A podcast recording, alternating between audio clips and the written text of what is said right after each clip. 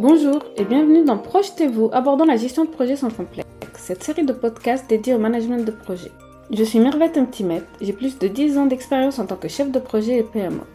Par ailleurs, je suis certifiée Project Management Professionnel et je suis activement bénévole au sein du Project Management Institute France, l'organisme référence en matière de gestion de projet. J'aime transmettre mes connaissances et vous accompagner dans la gestion de vos projets. C'est pour cela que je coach et forme à la gestion de projet et à ses métiers. Je suis persuadée que bien connaître les rouages de la gestion de projet permet de réussir tout ce que vous entreprenez, que ce soit dans votre vie professionnelle ou personnelle. Une fois par semaine, nous aborderons ensemble dans ce podcast les différentes facettes et toutes les actualités du management. J'inviterai régulièrement des professionnels qui expliqueront leurs méthodes et leur expérience sur des thèmes choisis. La gestion de projet permet de structurer, coordonner et contrôler toutes les étapes de la conception à la livraison.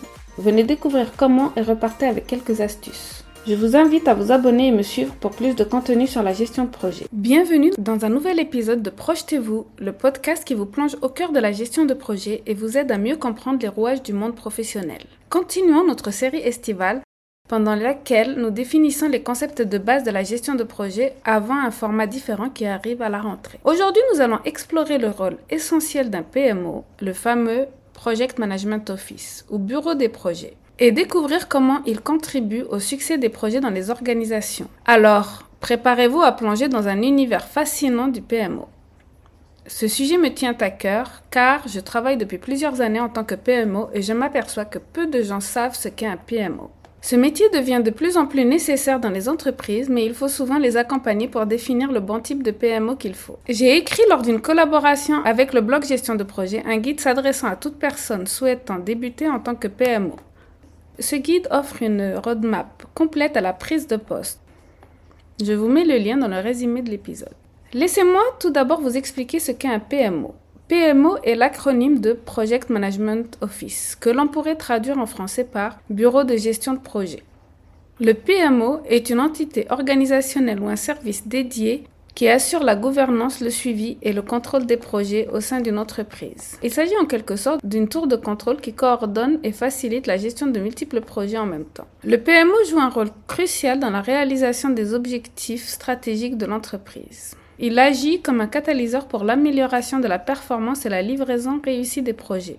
Mais quelles sont exactement les responsabilités du PMO Le PMO est responsable de plusieurs tâches essentielles. Tout d'abord, il définit et établit les normes et les meilleures pratiques en matière de gestion de projet au sein de l'organisation. Cela permet d'assurer une approche cohérente dans la gestion des projets, peu importe leur nature et leur complexité. Cela peut aller de templates de réunion, de mise en place de la gouvernance lors d'un projet. On s'aperçoit que lorsqu'un PMI met en place toutes ces tâches, et met en place toutes les best practices de gestion de projet, le client est plus satisfait et le projet se déroule moins dans la douleur. Un complément à cette facette est le rôle essentiel de conseil et d'accompagnement auprès des chefs de projet et de leurs équipes. Souvent, les chefs de projet ou leurs équipes ont moins de connaissances et de compétences en gestion de projet. Donc, le rôle du PMO est aussi de les accompagner à se former, de leur proposer des formations ou des certifications et aussi de leur banaliser tous les termes de gestion de projet pour donner du sens à leurs tâches dans la gestion de projet. Il peut fournir une expertise en gestion de projet, des outils et des formations pour aider à améliorer donc les compétences des acteurs impliqués dans les projets. En effet, on a bien vu dans les épisodes précédents que la gestion de projet, un bon chef de projet bien compétent et les formations et certifications à la gestion de projet sont ce qui font la réussite des projets en entreprise. Le PMO ici cristallise tout ceci, normalement, le PMO est quelqu'un d'assez formé, assez compétent en gestion de projet. Il maîtrise les process, il maîtrise les gouvernances de projet. Et donc, il apporte cette expertise aux chefs de projet, à leurs équipes et même à la direction pour euh, les aider à déterminer, par exemple, les KPI, donc les indicateurs de performance. Le PMO est vraiment là pour accompagner, pour former, pour faire par exemple euh, des réunions, le mercredi gestion de projet. Moi-même, dans certaines de mes entreprises, j'ai été amenée à communiquer sur le wiki de l'entreprise, sur par exemple des principes très euh, généraux de gestion de projet, par exemple le triangle qualité-coût-délai, ou encore sur euh, l'importance d'avoir une réunion de kick-off, une réunion de fin de projet et des réunions régulières avec le client et avec l'équipe tout au long du projet. Un autre rôle du PMO est de collecter et d'analyser les données relatives à l'avancement des projets, des coûts, des délais, des risques et bien d'autres aspects clés. Donc c'est là qu'intervient le tableau de bord. Le PMO, souvent, il a la responsabilité du tableau de bord portefeuille, c'est-à-dire dans ce tableau de bord, il met plusieurs projets et par rapport à leur budget, leur euh, planning, il arrive à en sortir les KPI, les indicateurs clés. Grâce à ces informations, il fournit des rapports et des indicateurs de performance qui permettent à la direction de prendre des décisions éclairées. Il y a généralement trois principaux types de PMO, chacun avec un niveau de contrôle et d'influence différent sur les projets. Le PMO de soutien offre des conseils, des modèles et des outils mais n'a pas de rôle décisionnel. Donc ici, c'est un PMO qui est consultatif, qui est à peu près au même niveau que les chefs de projet et qui va fournir toujours un cadre de gestion de projet qui va dire, voilà, dans cette entreprise, on fait un certain format de réunion et de compte rendu de réunion. On fait un certain format de présentation aux clients dans le cadre de projet.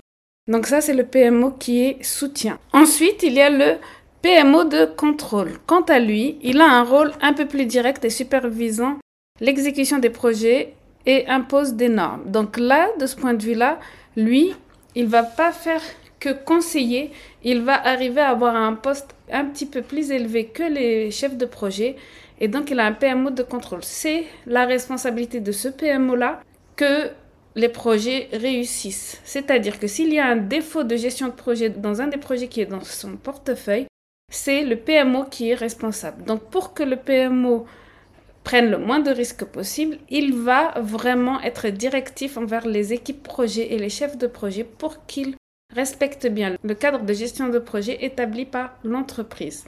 Et aussi, il a des comptes à rendre à la direction par rapport au KPI.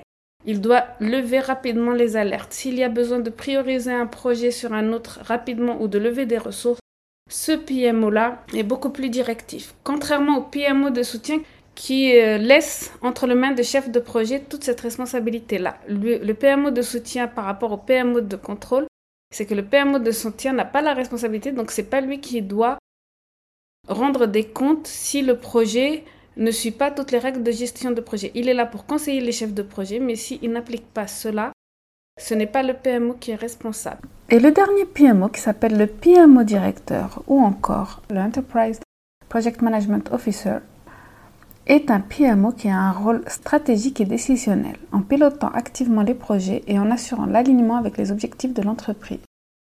Il est au niveau de la direction et il a un impact sur toutes les décisions stratégiques. C'est lui qui a pour rôle de faire aligner tous les projets avec la stratégie de l'entreprise, mais aussi de faire remonter à la direction au PDG, au directeur financier, tous les éléments des projets, les tableaux de bord des projets. C'est aussi lui qui détermine le cadre de la gestion de projet, c'est-à-dire l'utilisation d'un cadre plutôt agile, d'un cadre plutôt traditionnel ou la mise en place d'une agilité à l'échelle lorsque l'entreprise atteint une taille assez élevée. Donc voilà les trois types de PMO. Moi, je voudrais rajouter un quatrième type de PMO. Il faut faire attention à ne pas aller dans le travers du PMO secrétaire plus capé. C'est-à-dire que des fois, les entreprises, elles embauchent un PMO parce qu'elles pensent que c'est une secrétaire de luxe.